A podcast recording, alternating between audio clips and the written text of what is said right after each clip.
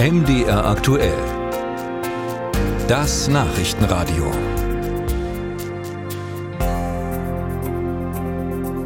Ende September waren nach Explosion nahe Bornholm insgesamt vier Lecks an den beiden Nord Stream Pipelines in der Ostsee entdeckt worden. Und seitdem geht es um die Frage, wer ist eigentlich für die Zerstörungen dieser Pipelines verantwortlich? Dazu gibt es jetzt eine neue Spur. Das dänische Militär bestätigt nun Medienberichte, wonach sich ein russisches Spezialschiff Tage vor der Explosion in dem Gebiet aufgehalten haben soll.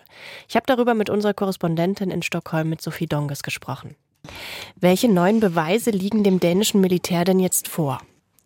Ja, berichtet hat die dänische Zeitung Information und äh, bekannt ist schon länger, dass das dänische Militär 112 Fotos von russischen Schiffen in der Nähe der Leitungen vor den Explosionen aufgenommen haben soll. Und neu ist eben jetzt, dass diese Zeitung eine Bestätigung bekommen hat vom dänischen Militär, dass es 26 Bilder von einem Spezialschiff gibt. Diese Bilder allerdings sind nicht veröffentlicht. Die, da steht Geheimhaltung drüber wegen der Lauf laufenden Ermittlungen.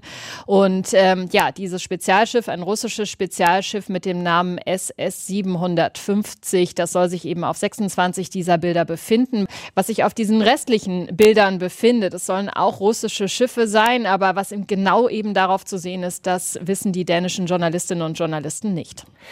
Und dieses Schiff, dieses Spezialschiff, was jetzt auf den Fotos aufgetaucht ist, kann man sagen, um was für ein Schiff genau es sich handelt und auch ob es überhaupt in der Lage wäre, so eine Sabotage zu verursachen? Ja, die dänischen Medien berichten, es ist ein Schiff namens SS 750 und das ist ein Spezialboot für Unterwasseroperationen, also zum Beispiel dafür ein U-Boot zu retten. Und dieses Schiff soll auch selber ein Mini-U-Boot an Bord haben. Die dänische Zeitung Informationen, die zitiert zwei Experten, einen für Verteidigung und Geheimdienste, dann noch einen ehemaligen Mitarbeiter des Militärnachrichtendienstes und die kommen beide zu der Einschätzung, dass dieses Schiff in der Lage gewesen wäre, diese Explosion Explosionen vorzubereiten. Ähm, außerdem soll es auch ohne Transponder gefahren sein. Das sei auch ein Hinweis. Ein anderer Experte wiederum sagt, die zeitlichen Zusammenhänge sind bemerkenswert. Das Schiff war vier Tage eben vor den Explosionen vor Ort. Das Schiff könne aber auch theoretisch aus einem anderen Grund dort gewesen sein. Also es ist ähm, jetzt ein Hinweis. Man kann eine Idee entwickeln, aber ein wirklicher Beweis dafür, dass dieses Schiff jetzt verantwortlich ist für die Explosionen, ist es noch nicht. Die Medien in Skandinavien die haben ja kürzlich auch eine größere Recherche veröffentlicht, wo es auch genau um die Bewegungen solcher Spionageschiffe ging. Kann man das miteinander in Verbindung bringen?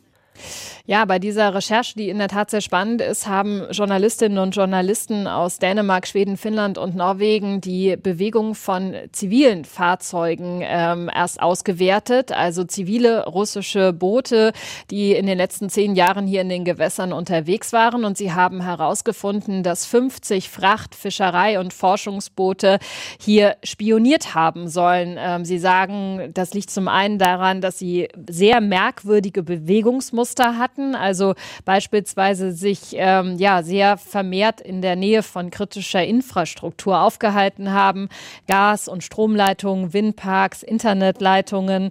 Ähm, und das könnte ein Hinweis darauf sein, dass diese Schiffe eben seit vielen Jahren schon genutzt wurden, ähm, um diese Infrastruktur hier auszuspionieren. Diese Nord Stream-Explosionen, die werden in dieser Recherche nicht nochmal besonders beleuchtet.